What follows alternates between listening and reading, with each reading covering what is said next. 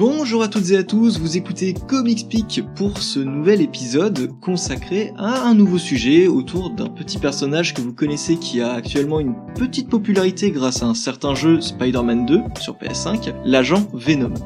Alors pour parler de ce titre qui est une réédition, évidemment on va retrouver l'ami Balmung. Salut Balmung. Salut Baptiste, salut Nightwing et salut les enfin les gens qui nous écoutent, les auditeurs. Oui, oui, les gens qui nous écoutent, les auditeurs. Ah là, c'est bon, il a retrouvé le mot habituel. Évidemment, comme tu l'as dit, on a le retour de Nightwing qui est revenu parmi nous. Salut Nightwing. Salut Baptiste, salut Balming, salut à tous. Ça fait plaisir un petit peu de revenir avec une vraie voix, avec euh, moins de tout.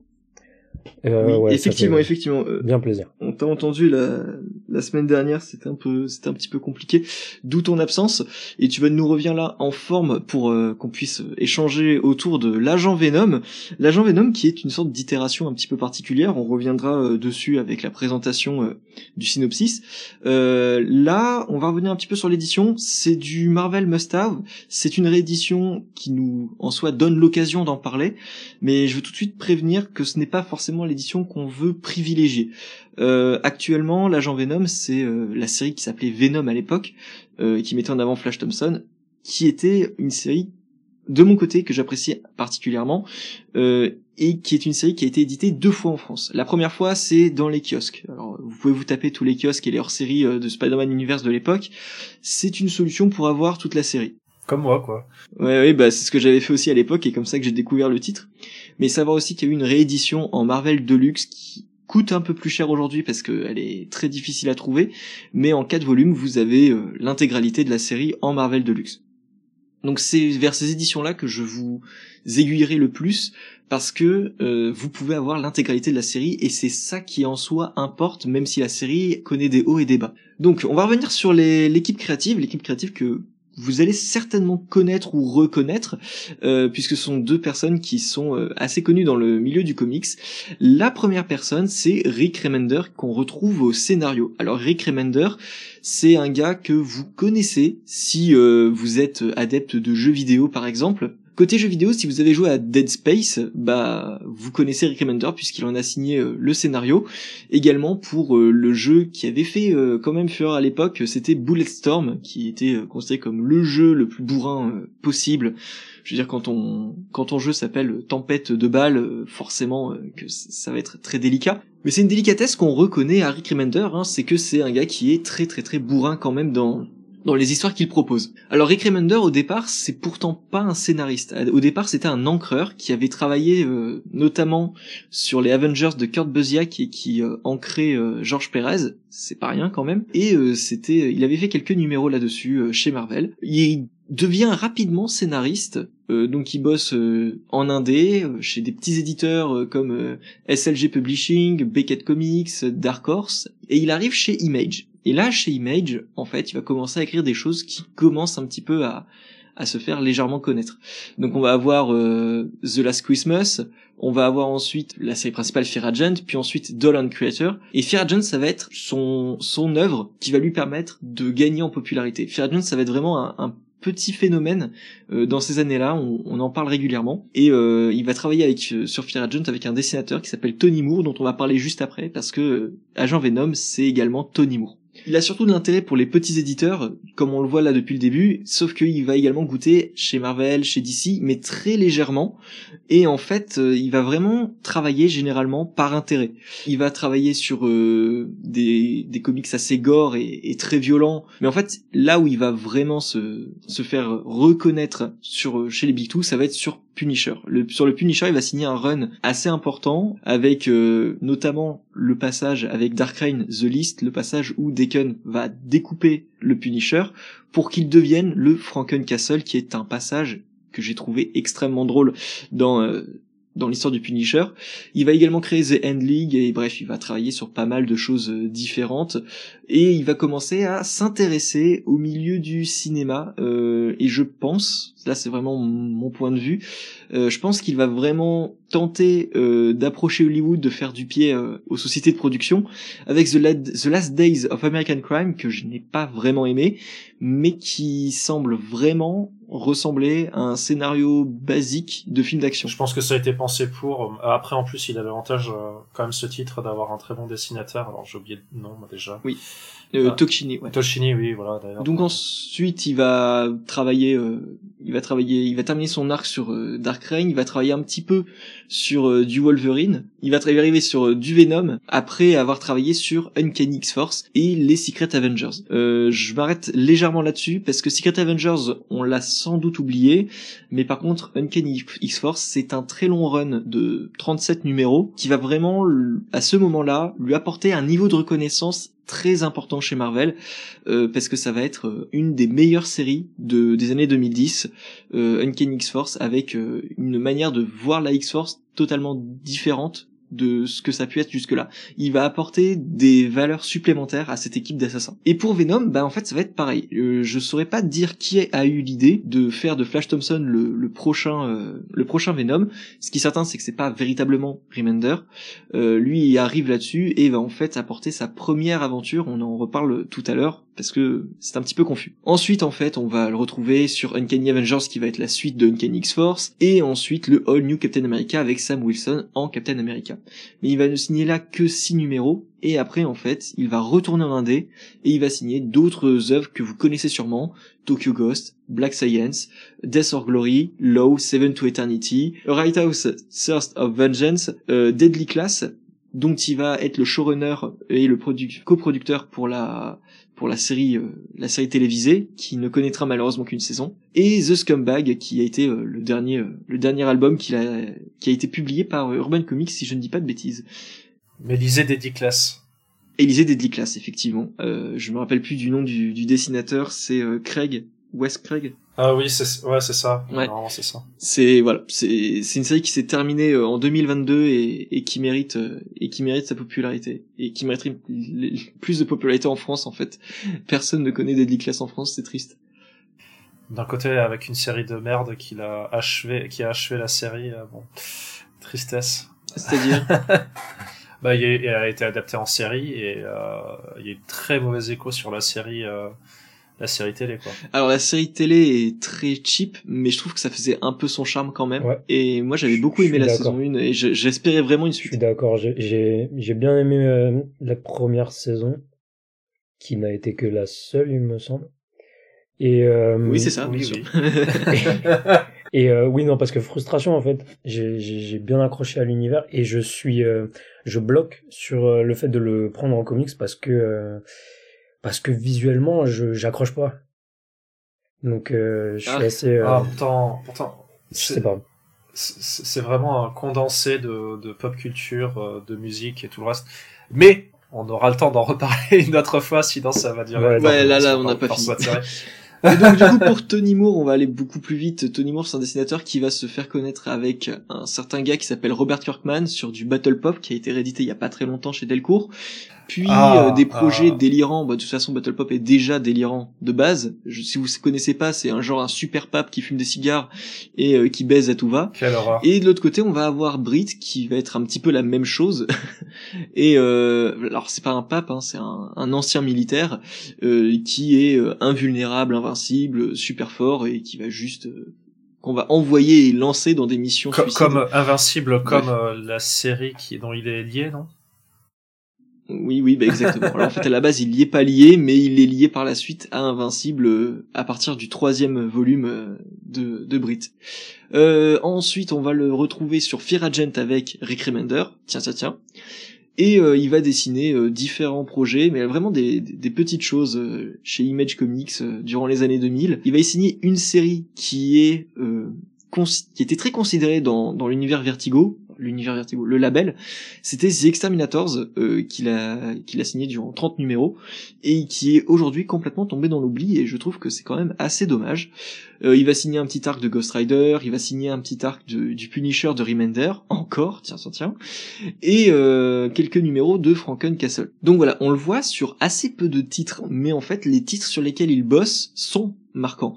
Même The Exterminators, qui est en soi un truc qui n'est pas très connu en France, aux États-Unis, quand on parle de Vertigo, ça fait partie des titres qu'on recommande, dont on recommande la lecture. Et sur Venom, en fait, eh bien, il va travailler sur le premier arc et ça va être un truc assez important qui va faire la publicité du euh, de cette nouvelle série. Et pareil, Marvel va réitérer l'expérience avec euh, le Deadpool de Marvel Now et c'était très surprenant de voir Tony Moore débarquer sur un titre aussi populaire que Deadpool. Parce que Deadpool en 2012 c'était le personnage le plus populaire de Marvel. Et euh, voilà c'était c'était des choses un, peu euh, un peu étonnantes autour autour de Tony Moore. Tony Moore a également travaillé sur un petit truc que vous connaissez certainement une petite série qui s'appelle qui s'appelle Walking Dead. Walking Dead en fait bah, il a travaillé avec Robert Kirkman sur Brit sur Battle Pop et en fait bah, il a également créé Walking Dead avec Robert Kirkman. Mais il va pas rester longtemps sur la série et ils vont rapidement s'engueuler autour de ça et euh, cette relation va devenir encore plus compliquée euh, avec une question de procès et de droit euh, d'auteur, d'exploitation, etc. Oui, complètement toxique. Complètement toxique, clairement. Complètement toxique. L'argent salit les gens, j'en ai le sentiment, tout ça, tout ça. Du coup, euh, après cette présentation générale, donc vous voyez que les deux personnes en question qui vont travailler sur Agent Venom sont pas n'importe qui. Rick Remender, tout n'est pas bon, c'est discutable, c'est quelqu'un qui est très bas du front, mais euh, qui sait montrer des, des, scénarios très euh, très précis. Je veux dire, regardez les scripts de Rick Remender, c'est passionnant parce que c'est et euh, là sur Agent Venom, on va voir que son écriture, elle va permettre à la fois l'aspect très décomplexé de l'action euh, dans euh, la présentation, dans l'action du personnage, mais également les enjeux sentimentaux du personnage et la question du contrôle du symbiote. Et ça, je trouve ça génial. Mais si, pour la petite... de toute façon, il y a, y a un, très bel échelon pour savoir si un titre de Remender est bien. C'est est-ce que le personnage principal est en opposition avec son père? Ah bon? si c'est le cas, c'est un bon titre. Alors, euh... non, la seule exception est d'Eddie Class parce que le personnage n'a pas de, de part. Oui, mais justement, en fait, la question de la, de la paternité. Bref, on fera un podcast spécial euh, là-dessus. Donc, pour la petite histoire sur euh, l'agent Venom, le premier problème que j'ai avec l'édition Must même si déjà de toute façon je ne vous la recommande pas, c'est que la série commence avec l'idée que vous ayez déjà conscience de qui est l'agent Venom. C'est-à-dire que on... l'agent Venom a été créé par Dan Slott, véritablement. C'est Dan Slott qui avait fait des petits backups dans des numéros de Spider-Man sur son long run, euh, avec la présentation du projet qui a créé Venom. Alors, pour vous expliquer, euh, Flash Thompson a perdu ses jambes durant euh, la guerre en Irak. il a connu quelques petites perturbations. il est un peu perturbé, quoi. Il s'en met. Oui, oui, oui. Perdre des membres, c'est un petit peu compliqué dans la vie. Oh, ça y Et est. on lui propose tout de suite. Et l'alcool aussi, éventuellement. Oui, il y a aussi de l'alcool dans le tas. Et euh, on lui propose le projet Rebirth 2.0. Et en fait, le projet Rebirth, en soi, si vous connaissez un petit peu l'univers Marvel, c'est le projet du super soldat. Sauf qu'ici, à la place du sérum, eh bien, c'est le symbiote. Donc, euh, le gouvernement a capturé Venom et se dit, tiens, euh, on a un ancien militaire, euh, on pourrait lui offrir la chance de retrouver ses jambes et de continuer à travailler pour nous. Donc Flash Thompson se dit, j'ai rien à perdre, j'y vais. Il, euh, il embrasse le symbiote, il retrouve ses jambes et du coup, bah, il se, il développe tout de suite une dépendance au symbiote du fait d'avoir retrouvé ses jambes. Euh, ça va lui effectivement lui redonner des jambes, sauf que on va voir que l'utilisation du symbiote va être très très en lien avec l'aspect militaire. Alors au-delà du design, qui est celui d'une armure tactique, que je trouve très classe, euh, il y a quand même l'idée de compétences d'infiltration du symbiote. Et je trouve que ça, on n'en parle pas assez souvent euh, quand on parle de, de, Venom et du symbiote. On parle souvent de gros muscles, de grosses dents qui mangent les gens, mais on parle pas souvent de d'aspect tactique, d'infiltration. Pareil, euh, il va y avoir cette idée de d'espionnage. Donc euh, l'idée que à l'aide de son doigt et une sorte de petite griffe symbiotique, euh, Flash Thompson peut injecter euh, du sérum dans le corps de quelqu'un, l'endormir, la droguer ou alors insérer un tracker sous la peau de quelqu'un. Et c'est des choses que je trouve géniales. Et va lui être apporté également une arme et là c'est l'aspect un peu science-fiction, qui prend la forme et l'utilité dont Flash Thompson pourrait en avoir besoin au moment euh, précis. C'est-à-dire que cette même arme peut tout, tantôt se transformer en fusil de précision, tantôt en pistolet mitrailleur. Et c'est un peu fantasque quand même, mais une fois qu'on accepte ça, c'est quand même assez cool parce que euh, le symbiote en soi pourrait apporter quelque chose, tu vois. Et, je, trouve ça génial. Et il manque aussi un dernier euh, dernier côté, euh, le, le, le, fait qu'il est, enfin en plus de tout ça, le contrôle en fait sur le sur le symbiote. Alors. Mais tu vas y venir. La notion de contrôle, elle va vite euh, être oui, euh, mais euh, perturbée. Mais il va avec le pack au départ. pas du tout, pas du tout. Au contraire. Et justement, ça c'est autre chose qu'on a tendance à croire, c'est que dans les backups déjà, on avait le, le premier moment où Flash Thompson perd le contrôle. Et c'était une sorte de prise d'otage, sauf que de colère et à, force d'avoir peur, euh, le, le symbiote prend le contrôle pour sauver l'otage et euh, tue certaines personnes et euh, l'otage va assister à la chaîne à la scène de d'horreur et en fait lui va se taire de peur que le symbiote ne le tue lui aussi. Sauf que Flash Thompson bah il est pas bête quoi, il, sait très bien qu'en fait c'est sa première erreur et qu'il ne faut pas que ça s'ébruite parce qu'il pourrait perdre l'usage de ses jambes une nouvelle fois. Donc euh, c'est là où les backups sont très importants. Et là on arrive à la série principale. Donc en fait, euh, il y a déjà beaucoup de choses qui se sont passées en très peu de pages avant la série principale. La série principale, elle va nous placer tout de suite dans l'action où on va retrouver Venom euh, en action euh, dans un pays étranger avec des super méchants un peu ridicules en soi, genre Jack O'Lantern. Mais franchement, sous les traits de Tony Moore, ça fait vachement flipper, je trouve. Et les méchants peuvent être ridicules en soi, ils sont vraiment impressionnants là dans la série.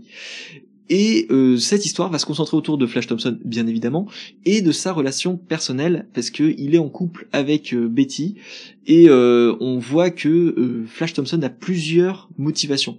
Celle de conserver ses jambes, de conserver une activité, de s'en sentir utile en tant que héros, parce qu'il faut pas oublier que Flash Thompson, depuis le départ, c'est quelqu'un qui cherche à être un héros, que ce soit au lycée, être le héros sportif, que ce soit d'être le héros militaire, et ici être le héros dans le sens super-héros.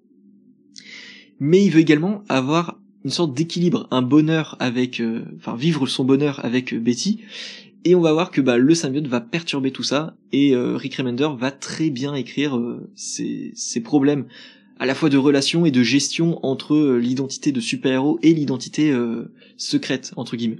Et donc du coup je vous ai entre guillemets imposer cette lecture parce que c'était un titre dont j'avais de très très bons souvenirs. Euh, je pense pas que Nightwing tu l'aies déjà lu avant. Euh, je l'ai lu il y a très très longtemps et j'en avais un, un, pas très bon souvenir dans le sens où euh, c'est pas que j'avais trouvé ça mauvais, c'est que c'était une époque où je je commençais Marvel et euh, je connaissais très peu euh, l'univers, euh, enfin Venom. Euh, je connaissais quasiment rien de, quand, enfin à part le voir trois quatre fois dans les, Spider-Man en passant. Mais je connaissais absolument rien de lui. Et là, on changeait quasiment son l'intégralité de son, son passif vu que l'autre était différent. Donc c'était une forme de retour à zéro.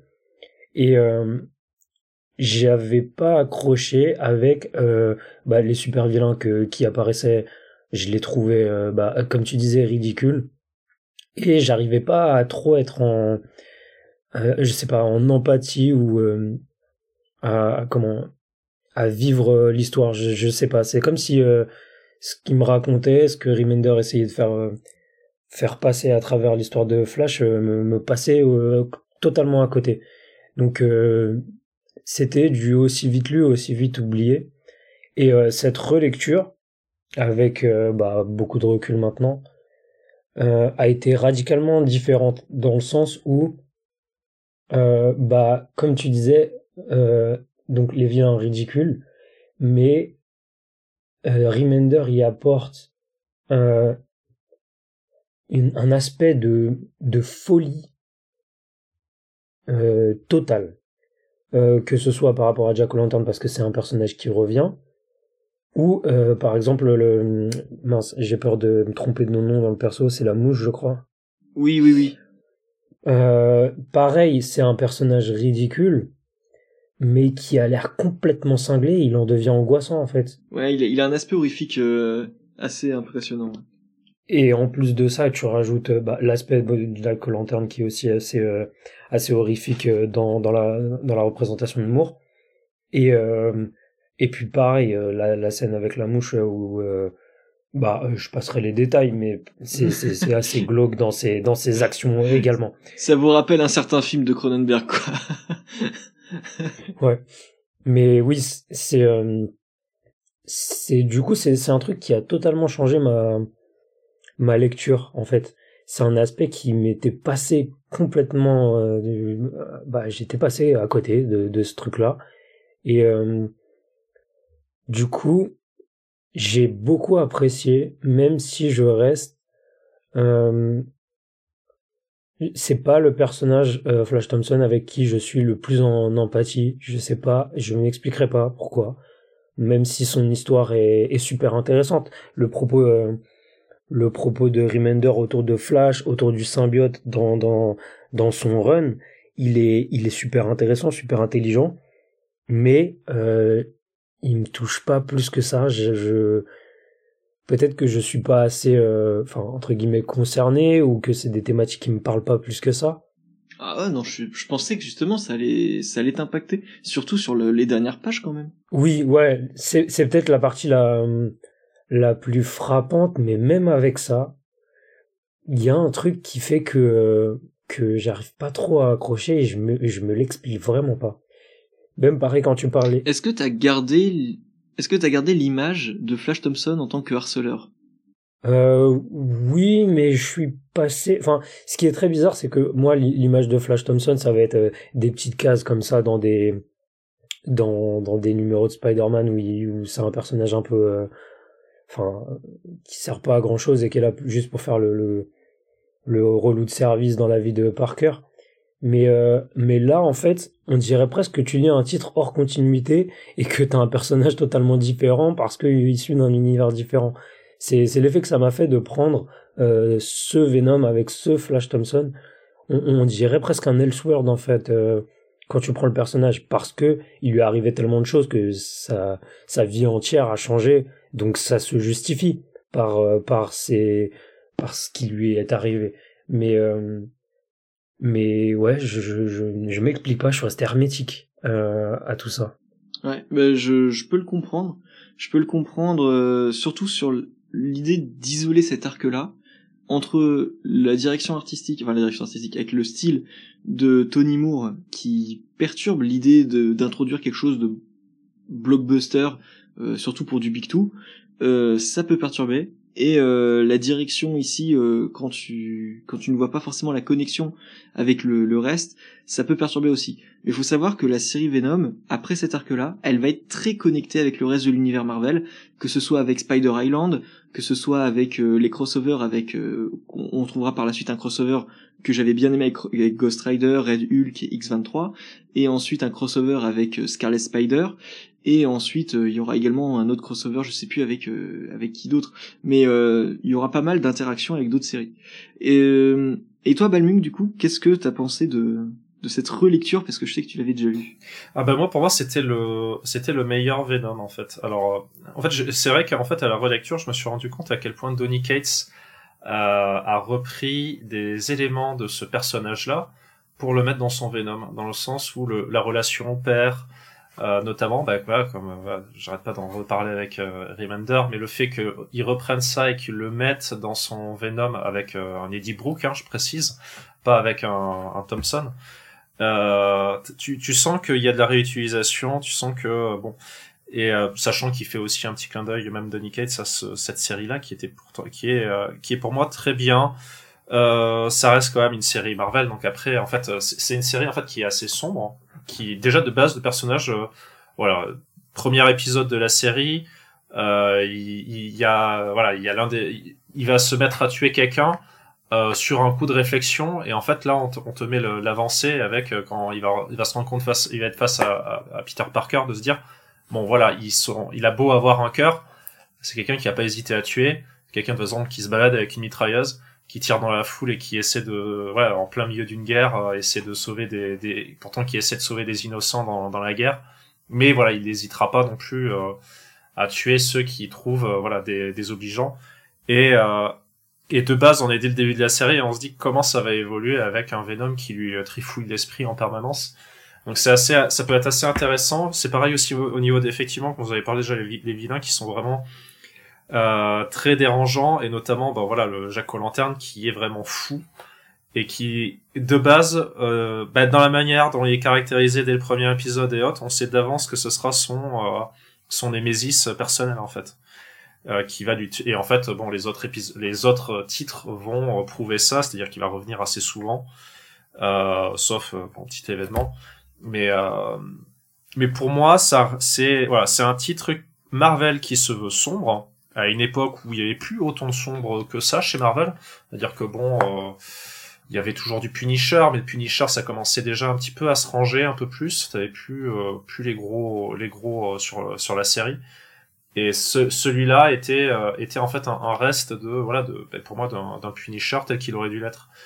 je trouve que voilà c'est c'est pas c'est du sombre chez chez Marvel, mais du coup c'est du sombre qui reste quand même encore sage euh, mais ça vaut le coup. Et franchement par rapport à toute l'espèce de bordel qu'a essayé de faire euh, Donny Cates par la suite et la série Venom telle qu'elle était avant, je trouve qu'en fait on est face au meilleur titre, mais euh, mais comme vous le savez, j'aime pas non plus faire ça parce que ça fait un peu nivellement par le bas, c'est-à-dire de juste jouer sur la comparaison de c'est qui le meilleur, c'est pas comme ça qu'on on, définit si un titre est bon mais euh, ça reste quand même un titre bon voilà ça mérite le coup le coup d'œil en fait. Et effectivement comme tu le dis ça vaut pas forcément le coup de euh, de se lire que le premier tome. Mais d'un côté euh, comme je, me rappelle quand même que c'est quand même un titre à Dancy comme j'en parlais avec Baptiste avant c'était que c'est qu'en fait il y a des events vous pouvez les sauter. Il y a des même des, des tomes qui sont pas très bien notamment parce que on sent que Remender n'est pas tout seul et qu'il y a quelqu'un qui est derrière son dos et qui dit non non je veux que ça soit comme ça euh, bon, euh, c'est pas les, les meilleurs. Voilà, voilà, bref, mais il y a des, y a, voilà, bah oui, bah, notamment Spider, enfin Spider Island encore, c'est pas le pire, mais euh, euh, mais voilà, ce sera à voir par la suite. Nantoan, voilà, c'est, ça reste quand même bon sur la continuité. C'est vrai. Alors, la connexion Spider Island, je la trouvais plutôt bonne. Euh, parce que du coup j'ai relu euh, la première partie, euh, la première moitié de la, de la, série, mais vraiment le, le, le, gros problème de la série, ça a été son crossover avec Scarlet Spider qui est minimum carnage, qui est vraiment affreux. Euh, mais bon, c'est effectivement ça. Ça veut dire toute série régulière assez haut et assez bas. Euh, sauf qu'ici, bon, la partie Rick Remender est globalement bonne. C'est ensuite Charles Soule qui qui reprend qui reprend la série et développe deux nouvelles intrigues qui sont en soi plutôt bonnes aussi je, je trouve donc pour ça que je j'aurais tendance à conseiller l'ensemble de la série plutôt que uniquement le premier volume qui ne rend pas vraiment justice à à tout ce qu'a apporté Flash Thompson euh, avec sa relation avec le symbiote qui évolue énormément euh, avec le temps. Mais c'est surtout que ça, c'est aussi pour ça du coup je reviens sur Donny c'est que ça a forcé en fait à, développer le personnage parce qu'avant c'était simplement, euh, on en parlait, mais Eddie Brox, ouais, Peter Parker il a écrit un meilleur article que moi, du coup, du coup c'est pour ça que je vais devenir un véritable enfoiré et, et en fait au final on n'a rien à faire de son histoire à lui ce qui nous intéresse, c'est d'avoir un espèce de gros méchant à gros muscles qui a une langue qui fait euh, trois fois la taille de sa, de sa tête. Euh, et c'est tout quoi. Et du coup, d'avoir un personnage où finalement on commence enfin à creuser un espèce de fond. Alors, je me vois venir, on va me, cracher dessus, on va me dire, ouais mais regarde, avant il y avait Dark Reign, et il y a... ah, oui c'était ça, Dark Reign c'était arrivé avant. Euh, ouais, mais il y avait euh, justement le, le, comment il s'appelle, on t'en a parlé juste avant. Enfin, ouais voilà, le Scorpion qui avait le le Venom et il y avait déjà un petit peu de fond mais et même lui il était effacé dans la série qui était avec donc euh, alors non je suis désolé euh, non Margargan n'était pas développé hein. c'était juste un gros machin qui bouffait des gens et il était réduit à cette fonction là et c'était c'était c'était pas très bien mais en fait, c'était euh, un personnage actif, enfin acteur. Euh, il était dans les Dark Avengers, il servait à ça. Et c'était également l'idée que Norman Osborn ne contrôlait que des bêtes. Euh, et encore le contrôle était très artificiel en fait. Euh, bref, c'était à la fois bien et pas bien parce que Bendis a su bien utiliser et donner du sens à cette utilisation de Margargan en tant que Venom qui perdait le contrôle du symbiote. Mais ça c'était plutôt cool. Mais du coup voilà, ça, ça, l'arrivée d'agent Venom, ça a attiré à avoir une espèce de réflexion sur le personnage, essayer d'avoir autre chose que juste euh, ben, un mec à poil qui se balade avec un, un espèce de symbiote qui veut juste tout bouffer et donc, en fait, on a rien à foutre du mec dessous, quoi. On pourrait le mettre à n'importe qui, comme euh, comme si on était en train de lire une série The Mask, quoi. C'est ça. Sauf que même les séries, même les séries The Mask, euh, même si c'est des ratés qui sont derrière le masque, ils sont plus intéressants que le masque lui-même. voilà. Mais c'est ça, c'est ça qui est bien avec euh, avec ce ce Venom là, c'est que c'est quand même la meilleure, enfin itération que j'ai pu lire euh, sur euh, tout ce qui va concerner la dépendance. Oui, oui, bah l'alcool Ce, notamment. ce lien de dépendance, euh, ouais, ouais, et à, à tous les niveaux, ce titre ne fait que parler de ça. Et, et il le fait super bien. C'est, vraiment le truc où, qui, qui moi, me fait, me fait euh, apprécier ce titre, euh, malgré le fait que j'arrive pas à trop m'impliquer plus que ça émotionnellement. Par contre, le propos autour de la dépendance, je le trouve superbement bien amené, superbement bien géré, et euh, et il y a même ce côté malsain, c'est-à-dire de de la dépendance de, de Flash qui est en plus entre guillemets encouragé par le fait que ce soit son enfin le professionnel qui l'encourage à utiliser le symbiote. Donc t'as ce t'as ce cercle vicieux en permanence de lui dans sa lutte mais que euh, il a besoin de ça pour faire le bien mais tout tout n'est que tout n'est que complexité dans son lien avec le symbiote que ce soit par rapport à son rôle en tant que agent Venom et sa vie personnelle à côté. C'est c'est cet aspect que je trouve le plus euh, le plus génial sur euh, sur le titre de Remender là. Euh, oui, oui, oui, oui. Je, je revérifie un petit truc. Effectivement, le rapport à la dépendance, il est très très bon. Oui, c'était ça. C'était dans l'épisode 11 où effectivement, euh, c'était, c'était encore approfondi. Le deuxième arc, en fait, poursuit sur, euh, sur cette idée de la dépendance malgré l'intervention euh, de Spider Island. Donc, l'aspect professionnel, effectivement, est assez vicieux. Et il y a également le, euh, Le dessin aussi, Comment on peut parler, si tu veux. Le dessin bien sûr, mais je voulais parler également du fait que tu es quand même quelque chose de positif. Tu vois, c'est pas juste oh regarde il est dépendant à quelque chose et ça lui nuit. Tu vois, c'est pas juste euh, l'alcool lui nuit. Non, tu vas aller plus loin. C'est-à-dire que euh, comme dit l'aspect professionnel qui l'encourage, mais également le symbiote qui lui rend ses jambes. Il se dit que ce n'est que justice, qu'il a sauvé quelqu'un, il a fait le bien, ça lui a on lui a enlevé quelque chose à cause de ça et il le retrouve et donc du coup il se retrouve satisfait de cette relation avec le symbiote malgré tout ce- tous les effets négatifs de la chose.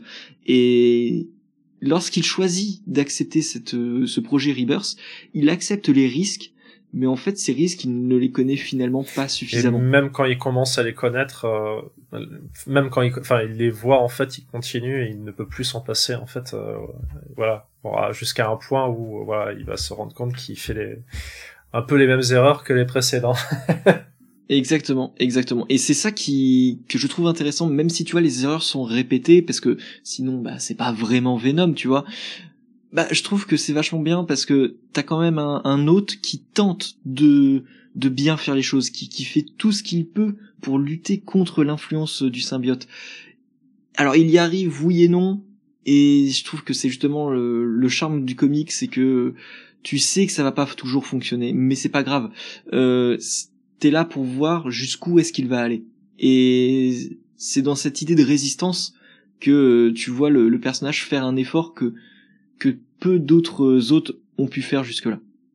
Et c'est pour ça que pour moi aussi c'est pour moi la meilleure version de Venom euh, et, euh, et je suis content qu'on puisse euh, en reparler euh, aujourd'hui et j'espère que Panini euh, poursuivra peut-être euh, son sa série en, en must-have pour ce qui est de la- de l'édition actuelle. C'est c'est la question que je me posais. hein.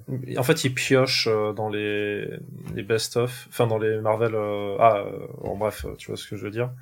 Alors oui, je vois ce que tu veux, mais tu vois, c'est comme. Mais en fait, non, mais- je, je, je me pose quand même la question je- parce que ils sont, ils ont fait la suite de Daredevil. Je sais, mais ce que je veux dire, c'est qu'ils piochent, mais par exemple, ils l'ont fait avec Daredevil, ils l'ont fait aussi avec euh, avec Captain America justement de Brubaker, où ils ont tiré, euh, ils, ils sont déjà tirés, je crois, de- deux ou trois des tomes, hein, deux ou trois euh, titres, enfin paquet d'épisodes. En fait, je pense qu'ils pourraient faire ça et du coup peut-être zapper les events dont on n'a rien à carrer, et ne se du coup se, se centrer que sur les arcs qui sont- ont vraiment de l'importance en fait. Ouais, peut-être, peut-être. Mais en tout cas, euh, à côté de ça, tu vois, t'as également les quatre fantastiques de Hickman qui ont eu euh, leur premier volume de publié, mais pas la suite. Donc oui, euh, ou les, les X-Men euh, de euh, c'était qui? C'était euh, de ah les Ast- Astonishing X-Men oui, de, aussi de Whedon. Ouais. qui- alors qu'il aurait Whedon. fallu sortir juste un deuxième tome et c'était fini. Voilà. Ah, juste un, ah, Oui. juste un autre.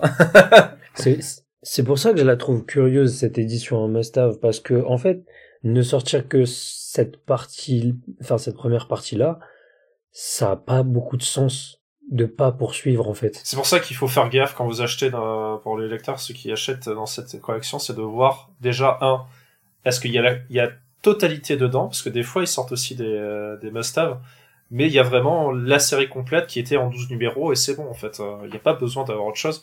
Et vraiment faire gaffe si c'est vraiment des débuts de série de vous dire, oui mais si ça me plaît, comment je pourrais lire la série? C'est vraiment un truc à vous dire, parce que si vous achetez le truc et, euh, et à la fin vous vous rendez compte que soit c'est plus édité, soit que vous allez devoir repasser une deuxième fois à la caisse parce qu'en fait ce tome-là il est condensé dans un dans un un deluxe qui est à côté. C'est très gonflant de se dire qu'on a qu'on rachète une deuxième fois le titre quoi. Sachant que le must-have avait plus d'intérêt à l'époque où on était sur du des tomes qui devaient être de 15 à, à 20 balles. 20 balles, c'était souvent des trucs qui étaient qui faisaient déjà même presque 300 voire plus de 300 pages. Maintenant, c'est plus du tout le cas et on est fa- face à des titres qui vont plutôt de 19 à 25 balles, je crois. Et là, là, bah là, je suis désolé, mais si vous prenez un truc, par exemple le X-Men, dont je vous ai parlé, qui est en deux tomes, euh, si vous payez 25 balles pour avoir le titre, et qu'après vous vous rendez compte qu'en fait vous n'allez pas pouvoir à la fin, et que le, et que l'ancienne, la- l'édition qui permettait d'avoir ça, c'était des tomes à 36 balles, ça fait mal, euh, vra- vraiment mal, euh, voilà.